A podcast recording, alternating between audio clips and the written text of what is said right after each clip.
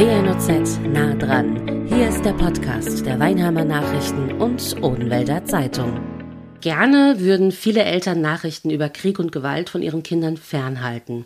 Doch das ist oftmals gar nicht so einfach. Schon gar nicht mehr seit dem 24. Februar 2022. Da begann nämlich der noch immer andauernde Angriffskrieg Russlands in der Ukraine. Seitdem sehen und hören wir sehr viel verstörende Bilder von dort. Diese Nachrichten gehen natürlich auch an Kindern nicht unbemerkt vorbei. Das kann verunsichern, das kann Ängste auslösen. Wie gehe ich als Elternteil mit dem Thema Krieg um? Wann und wie erkläre ich meinem Kind, was in der Welt passiert? Professor Dr. Svenja Taubner ist Direktorin des Instituts für psychosoziale Prävention der Universität Heidelberg. Hallo, Frau Taubner. Hallo. Sie sind aber nicht alleine. Ihr Sohn ist mit dabei. Hallo Joshua. Hallo. Und einen weiteren Gast haben wir auch noch, falls es mal im Hintergrund hechelt. Es ist der Hund, nämlich die Ida.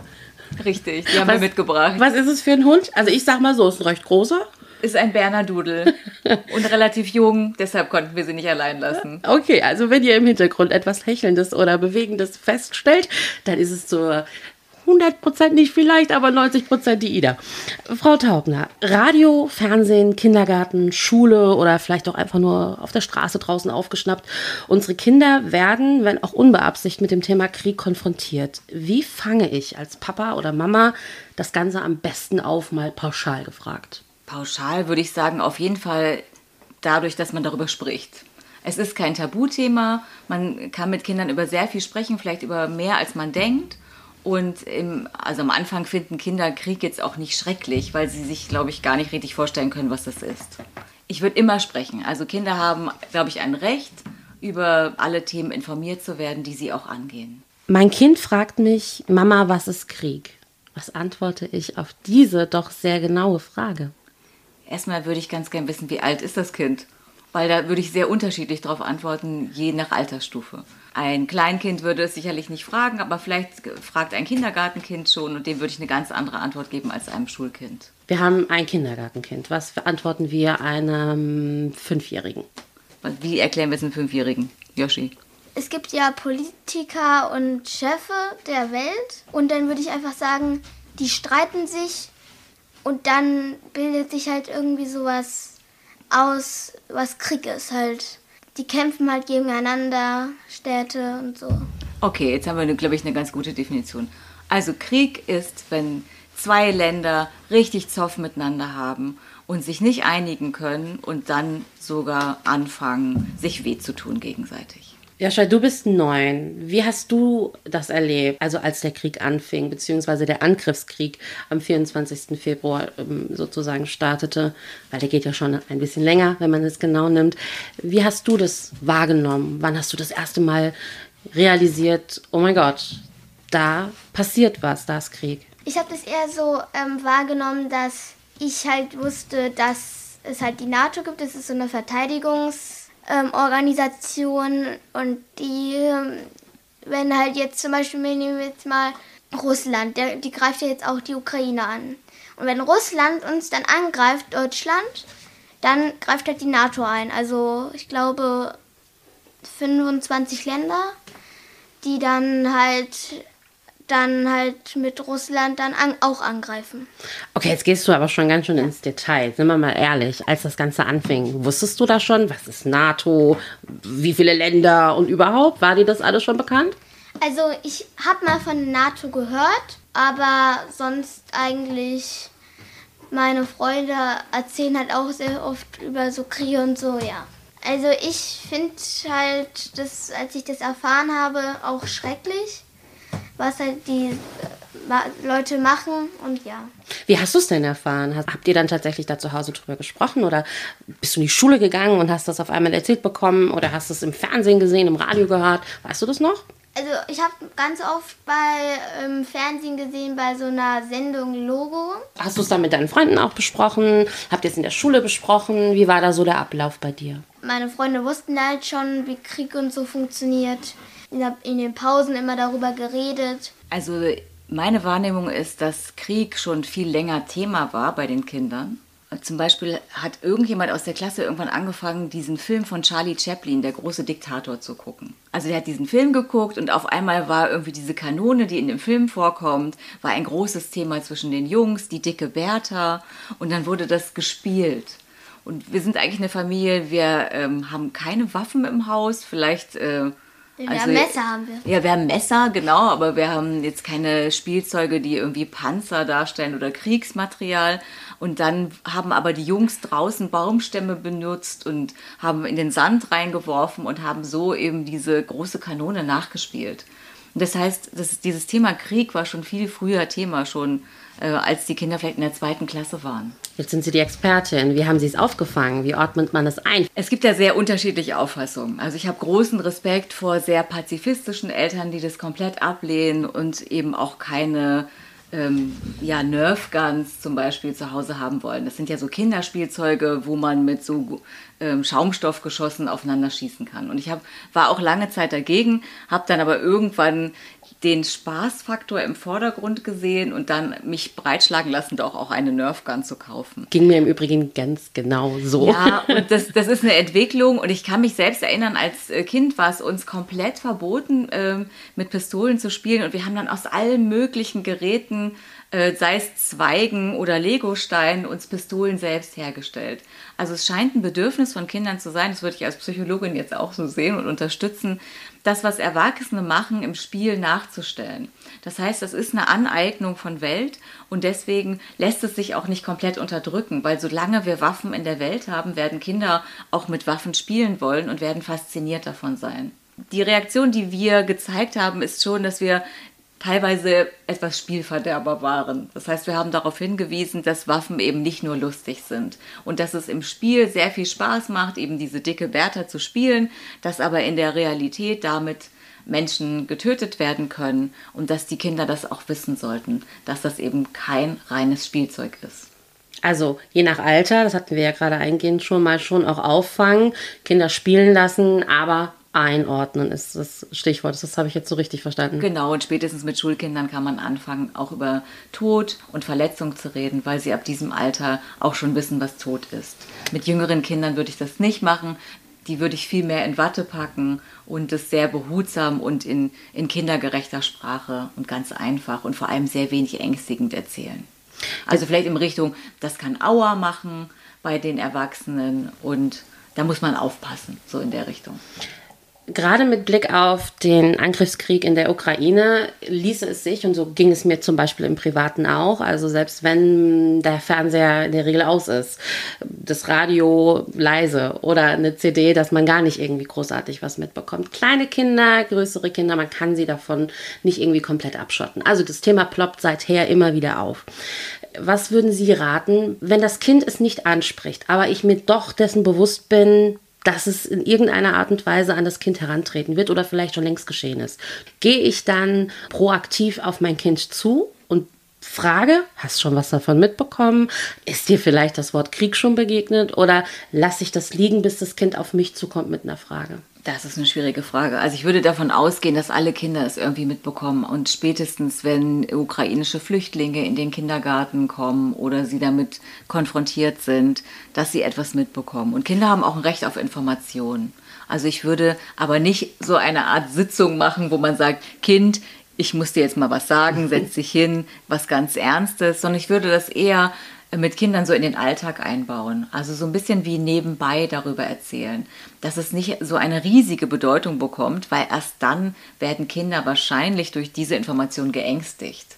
aber wenn ich so im, also am Frühstückstisch oder so im Alltag sage, übrigens, da ist was passiert, ich finde, wir können da mal drüber sprechen oder hast du schon was davon gehört, dann so ist es für Kinder okay. Joscha, als du denn damals davon mitbekommen hast, hast du gesagt, hast bei Logo, das ist eine ZDF-Sendung, ne? hast es gesehen, da wird es ja auch sehr gut erklärt tatsächlich und allen voran kindgerecht. Hast du Angst gehabt, als du dann verschiedene Bilder gesehen hast, zum Beispiel von vor Ort? Oder wie ging es dir damit? Also ich hatte keine Angst, ähm, aber das meiste bei Logo war ja auch nicht echt. Das war ja ähm, Zeichentrick. Dann haben wir halt auch noch Bilder von Städten gesehen, die zerstört wurden und das hat mir eigentlich keine Angst gemacht. Sondern, wie denkst du darüber, wenn du so Bilder siehst? Ja, ich finde, ich frage mich eigentlich immer, warum machen die Leute sowas? Das ist eine Frage, die, glaube ich, viele Kinder ihren Eltern stellen. Frau Taubner, was antworten wir denn drauf? Tja, das ist eine schwierige Frage. Also ich glaube, ich würde antworten, dass, dass sie Konflikte miteinander haben und dass sie keine andere Lösung gefunden haben. Äh, und dass es aber eine schlechte Lösung ist, es so zu machen. Jetzt weiß ich, das hat die Mama mir nämlich vorab schon erzählt, ähm, Joscha, dass du dich auch entsprechend bemühst, zu helfen, zu unterstützen. Also klein ob groß gibt es ja seit ähm, Beginn des Angriffskriegs Möglichkeiten, wie man den Menschen vor Ort, also in der Ukraine, aber eben auch diejenigen, die hierher geflüchtet sind, bereits unterstützen, helfen kann. Für Kinder ist es schwieriger zu helfen oder glaubst du, nee, auch Kinder können was machen? Ja, ich ähm, finde auch Kinder können was machen weil in der Schule haben wir auch mal so einen Spendenlauf gemacht. Da hatten wir sechs Minuten Zeit, mussten um den Schulhof rennen. Und dann haben wir halt die Runden gezählt. Hatten wir Sponsoren. Die hatten eine Sponsorin, ich hatte fünf. Fünf Runden bist du gelaufen? Nee, aber ich hatte mal Sponsoren fünf, also fünf Sponsoren. Ah, okay. Die haben jeweils zwei Euro gespendet. Und dann hatte ich. Pro Runde. Pro Runde. Und dann hatte ich, glaube ich, Elf Runden bist Elf du gelaufen. Runden, dann hatte ich 110 Euro gespendet. Boah, haben dann einiges zusammen bei euch. Ja, und dann kann man ja auch Kleider spenden ne? und vielleicht Medikamente und so. Habt ihr in der Schule, in welcher Klasse bist denn du? In der vierten. In der vierten Klasse, also noch in der Grundschule. Habt ihr da auch oft drüber gesprochen, über das Thema bisher? Ja, haben wir sprechen, ja, als das richtig, als Putin ja ähm, dann nachts die Ukraine so angegriffen hat, obwohl eigentlich Waffenstillstand war, haben wir am nächsten Tag darüber gesprochen. Also bei euch, muss man fairerweise dazu sagen, läuft es vorbildlich. So soll es sein. Ne? In der Schule wird es eingeordnet, bei euch zu Hause natürlich entsprechend. Das ist nicht immer so. Die Gründe völlig egal. Manchmal ist es eben einfach nicht so, dass es für die Kinder nicht eingeordnet wird, dass es vielleicht auch an der jeweiligen Schule nicht so wirklich aufgearbeitet wird. Was mache ich, Frau Taubner, wenn mein Kind offensichtlich schon Zugang zu dem Thema hatte. Ob das jetzt im Fernsehen ist, ob das im Radio ist oder vielleicht mit einem Freund, Freundin drüber gesprochen hat. Wir gehen, wir bleiben mal beim Alter von ihrem Sohn, von Joshua, neun Jahre. Und zu Hause wird es aber nicht aufgefangen, wird es nicht erklärt. Vielleicht, weil die Eltern nicht die Zeit haben, kein Interesse, vielleicht auch nicht das Wissen. Was, was passiert mit solchen Kindern? Weil die ja, und das behaupte ich jetzt einfach mal, mehr oder minder allein gelassen werden damit.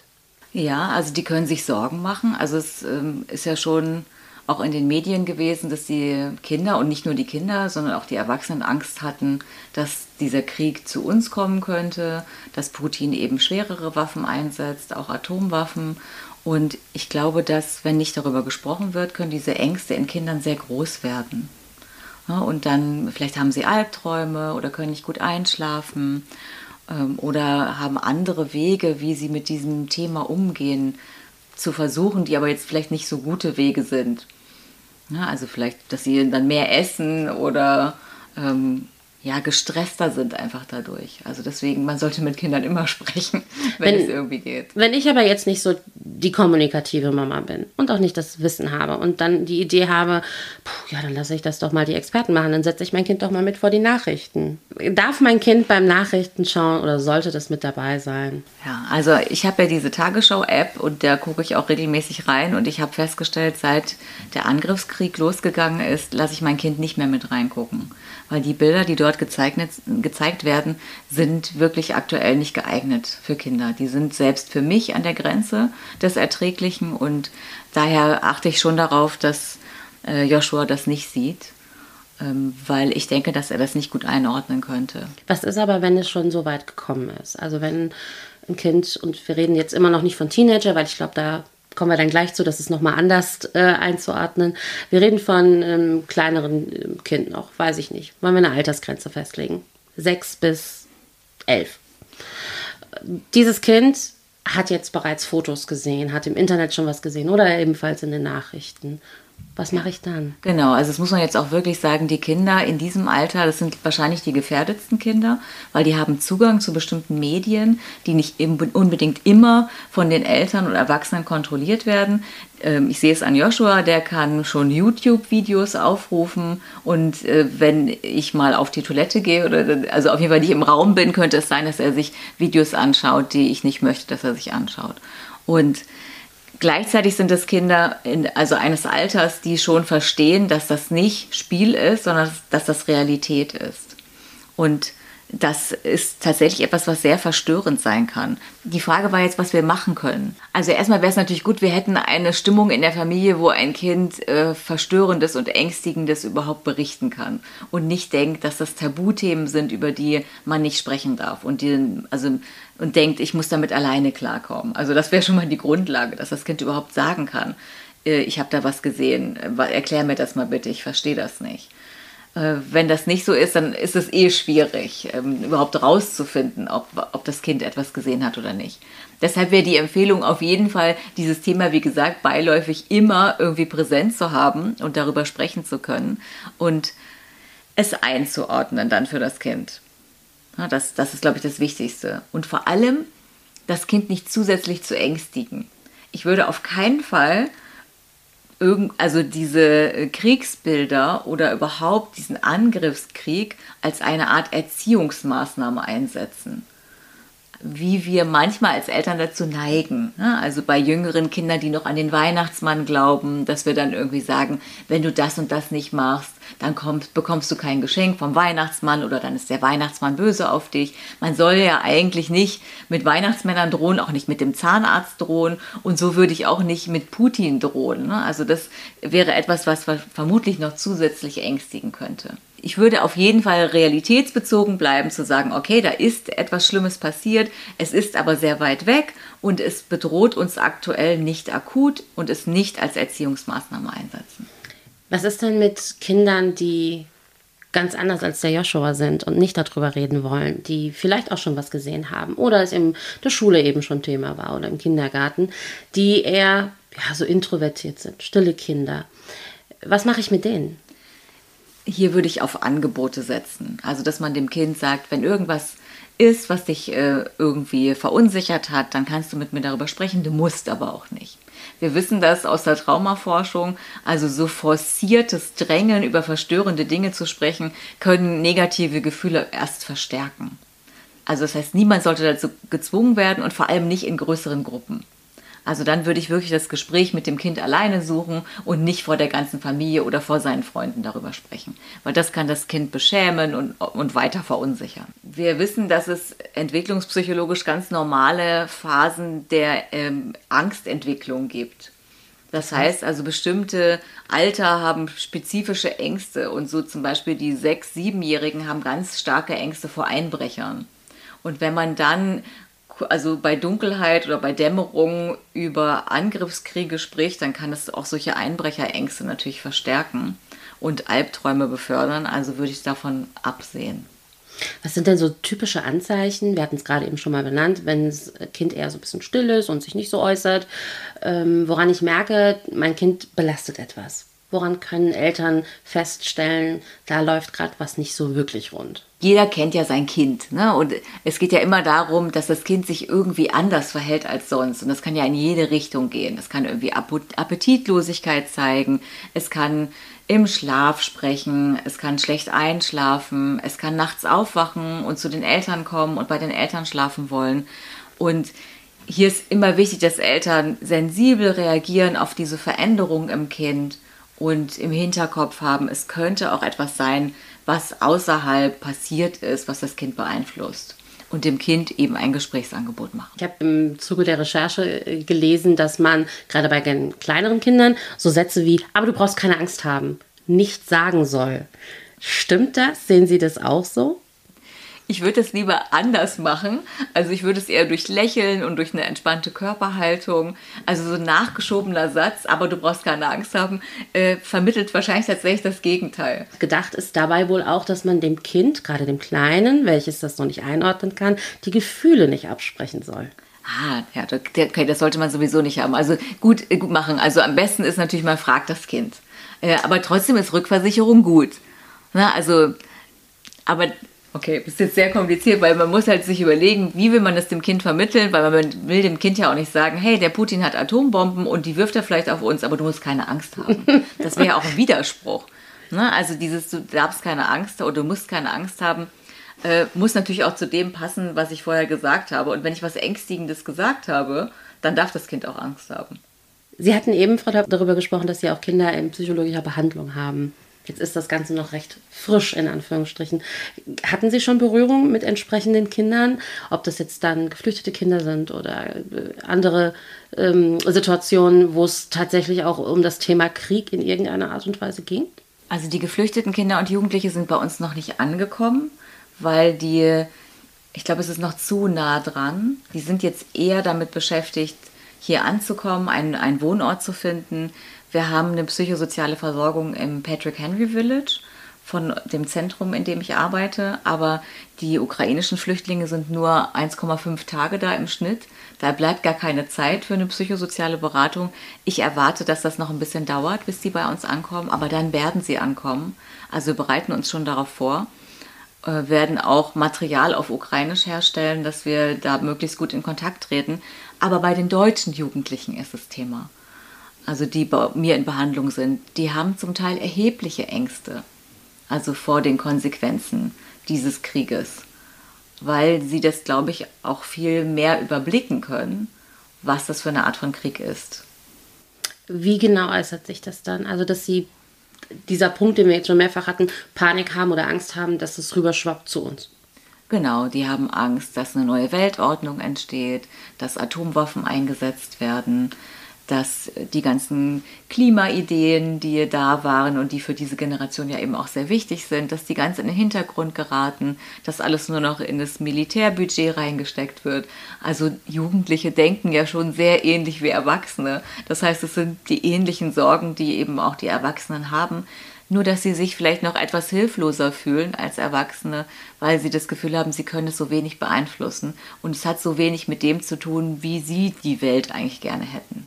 Jetzt sind wir schon beim Thema. Wir hatten jetzt bisher kleine Kinder oder kleinere eingeordnet. Jetzt rutschen wir mal zu den Teenagern. Wie fange ich es da auf? Ich habe einen Teenager, eine Teenagerin, die entsprechend ähm, das natürlich auch in der Schule schon besprochen hat, vielleicht sogar schon ein geflüchtetes Kind mit in der Klasse dabei ist oder das schon eine Debatte war, weil ähm, ein Kind mit russischen Wurzeln beispielsweise auch, kommen wir gleich nochmal zu, ähm, in der Klasse ist. Wie fange ich es bei Teenagern auf? Ich finde, mit Teenagern kann man reden wie mit Erwachsenen. Also da fängt man an zu diskutieren äh, und ich glaube, da geht es auch um Austausch tatsächlich um politische Meinungen. Da können auch Vorwürfe geäußert werden. Was habt ihr Erwachsenen gemacht? Warum habt ihr das nicht frühzeitiger erkannt? Ne, da, und man muss sich vielleicht auch anhören, dass man versagt hat als Erwachsener oder als, als Vertreter der Gesellschaft das würde ich jetzt nicht super persönlich nehmen, sondern das ist auch das ist in Ordnung, weil Jugendliche müssen äh, Erwachsene in Frage stellen. Das ist sozusagen die Gruppe, die unsere Gesellschaft auf den Kopf stellen kann und immer wieder auf den Kopf stellen soll. Also von daher muss, mich, muss man sich da eher als Erwachsener dem stellen, also dieser Verantwortung, die man trägt für die Situation aktuell. Ähm, kontrolliere ich dann meinen Sohn, meine Tochter und guck mal, wie verhält er sich denn online, damit ich es irgendwie auffangen kann? Äh, weil natürlich, keine Ahnung, frage ich jetzt meinen, sagen wir mal, meinen 15-jährigen Sohn, äh, auf was für Seiten treibst du dich so rum, was schaust du dir so an? Die Wahrscheinlichkeit, dass der mir ehrlich antwortet, was er sich anschaut, ist relativ gering. Mit Blick auf, jetzt haben wir diesen Angriffskrieg, der noch immer stattfindet. Schaue ich, kontrolliere ich als Mama oder lasse ich? Das ist jetzt auch wieder eine Altersfrage. Also je älter die sind, desto weniger äh, sollte man kontrollieren und kann man auch kontrollieren. Aber wenn es so 14-Jährige sind, würde ich schon die Zeit, die am Handy oder überhaupt an Medien verbracht werden, ähm, einschränken. Und das hat jetzt nicht nur was mit dem zu tun, was sie sich angucken, sondern überhaupt mit der Zeit, die sie damit verbringen, damit sie nicht da reingesogen werden, weil es hat eine große Verführung, also sich nur noch damit zu beschäftigen. Die Gefahr, dass so ein Jugendlicher, eine Jugendliche entsprechende, nicht immer nur Bilder, sondern generell Informationen bekommt, die nicht stimmen, ist natürlich riesig. Wie ordne ich da ein? Wie, wie greife ich ein als ja, Elternteil? Das ist, äh, es ist wirklich sehr schwierig, weil meine Erfahrung mit den Jugendlichen ist, dass sie sich ja nicht gerne was von Erwachsenen sagen lassen. Also sie haben eigentlich fast so ein generalisiertes Misstrauen gegen das, was von Autoritätspersonen vielleicht kommt. und eine totale Naivität auf der anderen Seite, was aus dem Internet kommt. Als ob das wahrer wäre als das, was die Eltern sagen. Und da, äh, das ist ein Kampf gegen Windmühlenflügel. Es ist wirklich schwierig und ich äh, erlebe es in meinen Therapien mit den Jugendlichen, dass ich mir manchmal wirklich die Mühe machen muss, diese Quellen gemeinsam mit dem Jugendlichen anzuschauen, zu gucken, wo ist was aus dem Kontext gerissen, wie kann man das Ganze einordnen. Also da gab es neulich ein Beispiel von dem Robert Habeck, der soll irgendwie gesagt haben, dass wir äh, chinesische Verhältnisse haben sollen. Zwar völlig aus dem Kontext gerissen und tatsächlich, wenn man sich den Satz angeguckt hat, hat er das Gegenteil gesagt. Daher ist es, glaube ich, sehr wichtig, mit den Jugendlichen da Quellenarbeit zu machen und mit etwas mehr Durchblick und Weitblick sich das an, anzuschauen. Und was da eben sehr schwierig ist, ist, dass diese Suchprogramme ja individualisiert sind. Das heißt, wenn ich das, das also einen Suchbegriff eingebe, bekomme ich andere Antworten, als wenn ein Jugendlicher mit seiner Verlaufsgeschichte diesen Suchbegriff eingibt.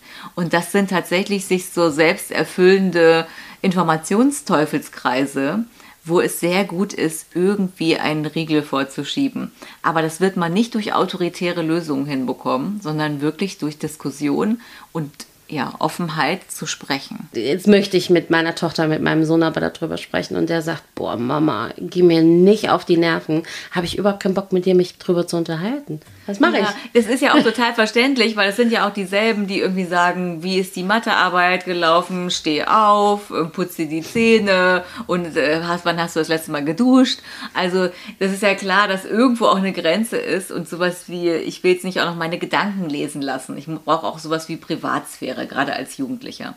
Ich würde empfehlen, einen anderen Erwachsenen zu suchen, der das übernehmen kann. Ich habe zum Beispiel einen jüngeren Bruder, der ist bei den Jungs total hoch äh, angesagt sagt. Und wenn der mit denen spricht, kommt es ganz anders an, als wenn ich es sagen würde. Oder sei es auch die Großmutter, also irgendein Erwachsener, dem man vertrauen kann, das Thema gut zu besprechen. Ein russischer Mitschüler äußert sich pro Putin. Wie fange ich das als pädagogische Fachkraft auf? Wie fange ich es als Elternteil auf?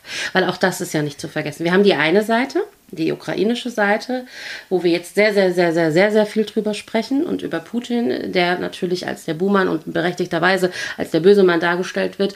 Aber auch da gibt es ja auch einen Hintergrund, der einzuordnen ist. Wie mache ich das bei den Jugendlichen? Ja, also ich fände es auf jeden Fall äh, ganz fatal, wenn wir jetzt alles Russische per se verdammen würden. Wir hatten die Diskussion bei uns in der Familie, dürfen wir noch russischer Zupfkuchen sagen? Joshua, was sagst du? Ich, ähm, wir wissen ja, was in Russland passiert, also was Putin macht, habe ich den umbenannt auf deutscher Zupfkuchen. Okay, also russischer Zupfkuchen heißt bei euch jetzt Du sagst deutscher Bei Joshua heißt er deutscher Zupfkuchen, aber das haben wir durchaus diskutiert und haben gesagt, es kann nicht sein, dass wir jetzt alles, was mit Russland zu tun hat, per se doof finden. Also wir waren eigentlich nicht einverstanden. Ich habe jetzt tatsächlich aber auch von äh, einem Laden gehört, die das jetzt auch umbenannt haben. Also wir sind da sozusagen kein Einzelfall mit dieser Diskussion, sondern das geht, äh, ja, es geht so in die Geschäfte hinein. Es ist ja nicht alles schlecht, was russisch ist, kann nicht sein. Also wir mir fällt ein, wir haben jetzt einen graduierten Kolleg, was wir gerade beantragen, das heißt ambivalente Feindschaft. Also Feindschaft ist immer ambivalent. Es ist nie, dass der andere nur böse ist, dass wir alles nur schlecht finden, sondern wir haben Jahrzehnte äh, ja mit diesem Mann kooperiert. Und deswegen, das jetzt alles zu verleugnen, wäre ja auch nicht korrekt. Meinungsdogmatismus ist immer schwierig. Also jeder darf ja Meinungen sagen, aber Meinungen können einen wahnsinnig aufregen. Also sie können so richtig das Blut in Wallung bringen, wenn man mit dieser Meinung nicht übereinstimmt. Und unsere Fähigkeit, sich dem anderen dann wohlwollend zu öffnen, ist sehr eingeschränkt. Und bei einer und aktuell gibt es ja wirklich so eine eine Einigkeit darüber, wen man als Aggressor und wen man als Opfer ansieht. Und ich mhm. denke, in diesem Fall ist da auch viel dran. Also da ist, da ist einfach viel dran. Und ich glaube, das darf man dann als pädagogische Fachkraft auch benennen. Also zu sagen, okay, wir müssen nicht alles schlecht finden, gleichzeitig wollen wir aber auch Fakten nicht verdrehen. Äh, und hier äh, ja, gibt es einen Angriffskrieg und da gibt es nicht viel Meinung dazu. Also ich finde, dass da eine pädagogische Fachkraft und auch ein Elternteil Stellung beziehen darf ohne dass der andere entwertet wird und niedergemacht wird, sondern man kann dem anderen ja dann Also am besten optimal wäre natürlich zu sagen, wie kommst du darauf? Also wie, wie siehst du das? Von woher hast du deine Informationen? Äh, und wie ist es miteinander verbunden? Und vielleicht, wenn es möglich ist, sich die Empathie zu bewahren, dass jemand, der eben aus Russland kommt, das Ganze anders sehen kann und auch andere Informationen hat und es vielleicht auch anders sehen möchte. Joshua, was würdest du dir denn wünschen? Wie soll es denn weitergehen? Also natürlich ist die Frage gar nicht, äh, soll der Krieg weitergehen oder aufhören? Das meine ich nicht, sondern wie würdest du denn jetzt am liebsten reagieren? Ich sagte jetzt, Joshua, pass mal auf, ich mache jetzt die Tür auf, jetzt kommt der Putin hier rein. Was sagst du dem? Also ich würde einfach sagen zu ihm dann, ich finde nicht sehr schön, was du machst und ich würde halt die Ukraine dann zur NATO gehören und dann sollte er lieber mit dem Krieg aufhören wenn es jetzt zu Hause nicht unbedingt total eskaliert, aber ich merke, ich, ich schaff's nicht. Ich krieg mit meinem Kind, egal welchen Alters, nicht wirklich die Kurve. Und ich merke aber, da passiert jetzt so viel und ich kann es nicht auffangen. Was kann ich tun in so einer Situation als Elternteil? Es gibt verschiedene Möglichkeiten. Ich könnte erstmal mit der Schule Kontakt aufnehmen, mit dem Klassenlehrer, der Klassenlehrerin und nachfragen, ob das Thema eine Rolle gespielt hat. Ich könnte die Freundinnen und Freunde des Kindes fragen, was los ist. Ich könnte jemand anders bitten, eben mit dem Kind zu sprechen. Und wenn das alles nicht klappt, also je nachdem, ähm, also in, einer, äh, in einem religiösen Haushalt könnte man auch einen Seelsorger fragen oder sich sonst professionelle Hilfe holen äh, bei Beratungsstellen ich danke Ihnen, euch beide. Gerne, danke. Tschüss. Tschüss. Das war WNOZ nah dran, der Podcast der Weinheimer Nachrichten und Odenwälder Zeitung. Zu hören auf allen gängigen Streaming-Portalen und auf wnoz.de slash podcast.